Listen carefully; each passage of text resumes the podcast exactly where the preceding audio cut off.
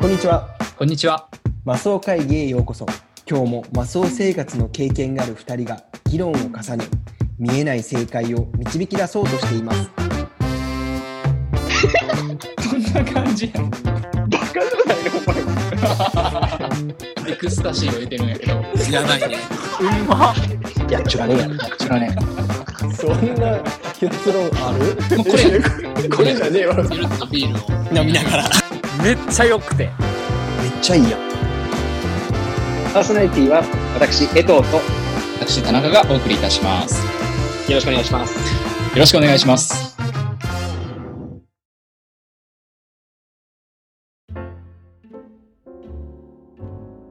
そういえばなんだけど、このマスオ会議がこう始まった最初の方って、マイトレンドっていうコーナーがあってさ、ありましたね。自分たちがそれぞれ持ち寄ったものを話してた時期があったじゃん。はい。そのコーナーがなくなって、まあ雑談がメインになったんだけど、うん。君そのマイトレンドの時にスポーツの話をするとずっとトンチンカンやったりとか、そうだよ。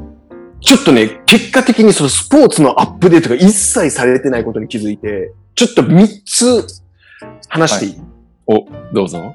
これ3つをね、あうの、ん一つ一つ、もう1回の放送収録にしようとしたら、うんサザエから猛反対食らってさ、私その3回聞かないよってなって、 それを1回分の収録にまとめるからさ、オッケ頼むー。からちょっと聞いて。それは面白いのいや、全然面白くない。面白くないの面白いとか関係ない。もうただただ凄さを話したいだけだから、あ、そのスポーツのね。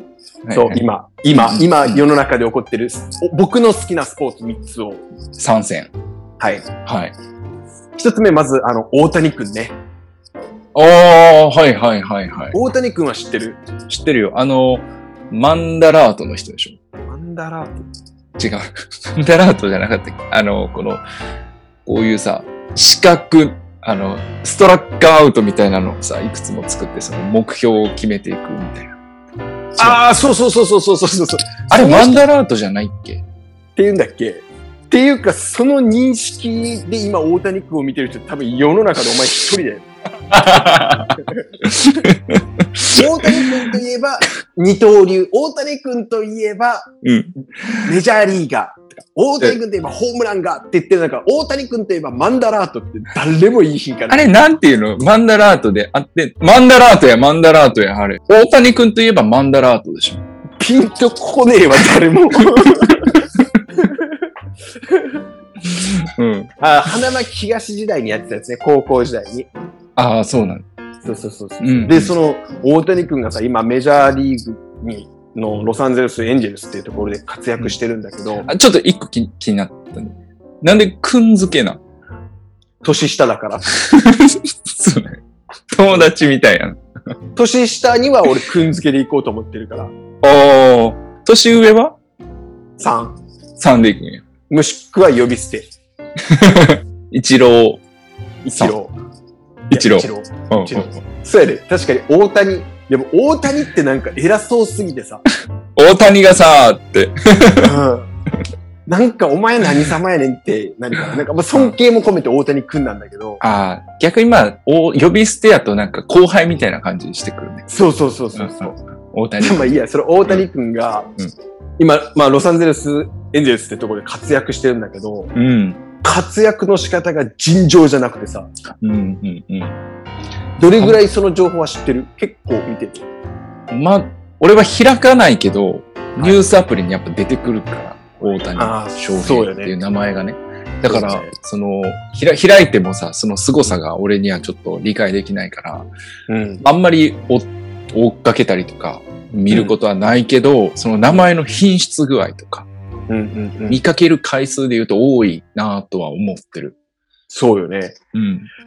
まあ、そもそも、そもそもってか、まあ、すごいんだけど、うん。何がすごいって、ピッチャーとしても活躍してる。うんうん。バッターとしても活躍してるやね。ああ、重野五郎スタイルやね。重野五郎は、うんピッチャーやって、あ、ピッチャーやったよ。わピかッチるャーやって、なんかボロができたわ。知ってそういうること感言うで。なよ。最終、最終バッターになっただけで、 ああ、そうやったっけあれはピそうやっッチャーの物語やね。たねああ、そっか。すいません、すいません。 間違えるのほんまやめてオな。ッケーオッケーオッケーオッケー。だから、それこそ今、大谷君の話って、もううん漫画の世界では面白くないって言われてんねん。すごすぎて。おー現。実離れしすぎてて、うん漫画では売れないねってぐらいすごい。うん。ピッチャーとして160キロ投げる。ピッチャーってメジャーにもそんなに数多くいないんだけど、うん。それぐらい速いスピードのボールを投げれて、勝率も普通に勝ってんねん。防御率もいいし。 160キロ。すごい。すごい。うん。車より速い。うんなんかそうやね。まあ、新幹線よりかは遅いけどね。だからその乗り物で例えるとさ、ブレちゃうじ ゃん。車 車そうやより速いってさ、車より速い。高速の車より速い。そう高やね速の車より速い。それで言うと、その、うんい今プロにいる選手って大体みんな103、40は絶対投げれるから、うん速いんだよね、もう。速い。車よりか。うん。うんお前それ100メートル10秒で走るってすごいねって言ってるのと一緒だから ね、マジで。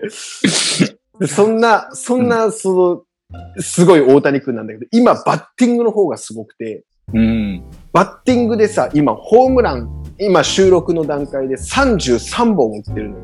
うん。これって、今全メジャーリーガーの中で1位なの。こ、今季。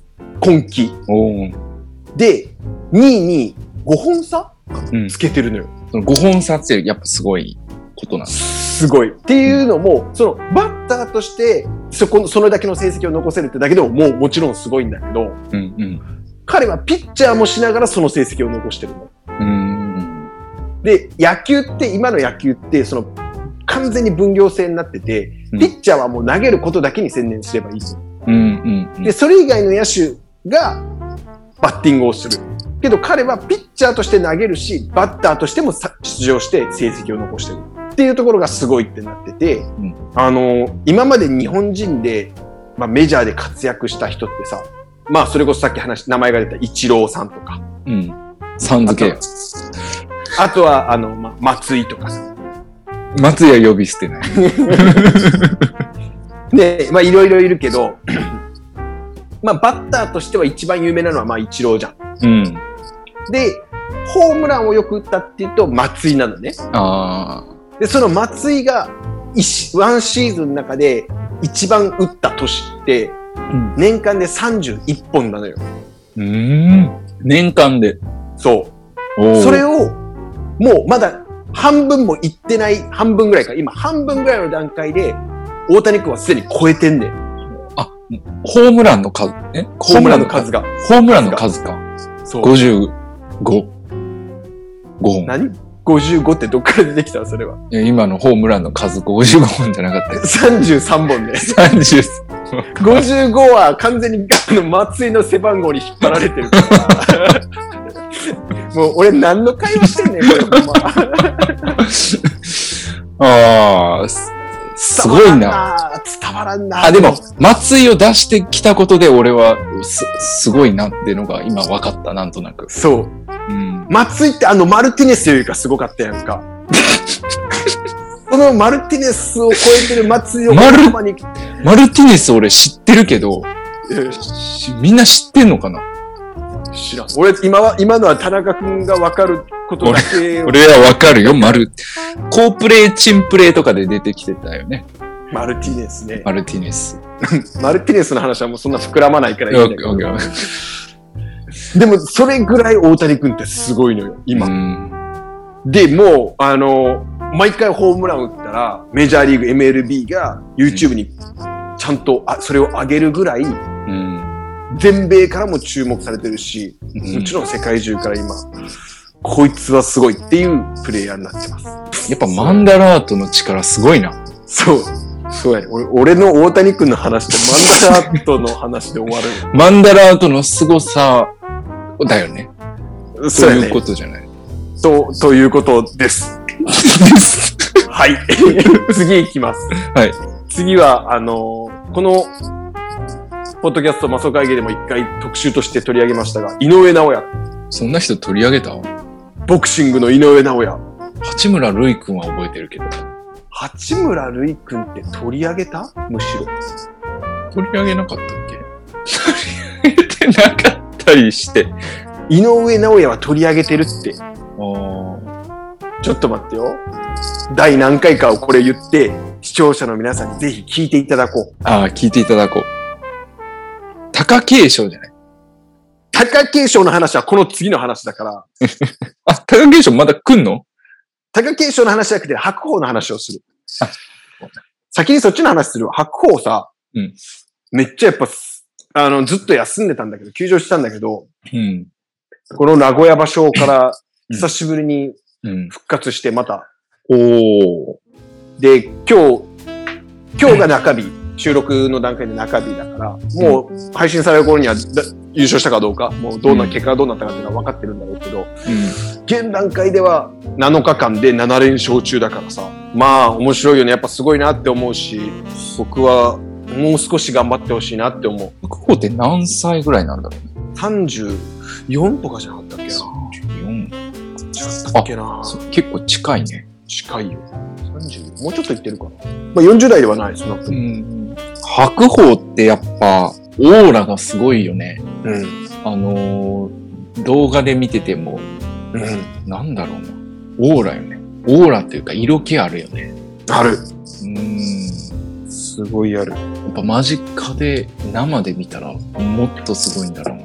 なんか一回僕今の会社の人がうん白鵬生で見たことがあるらしいんだけど写真撮ってもらったんだって街で歩いててねうんもうねすっごいでかくてうんもちろんだけど、うんです言ったようにオーラがもうすごくて、うんけどニコニコはしてるけど全然目の奥が笑ってないような感じでなんかうん。でなんか一瞬でこの人と戦ったら吹っ飛ばされるんだろうなっていうぐ らいやろうな。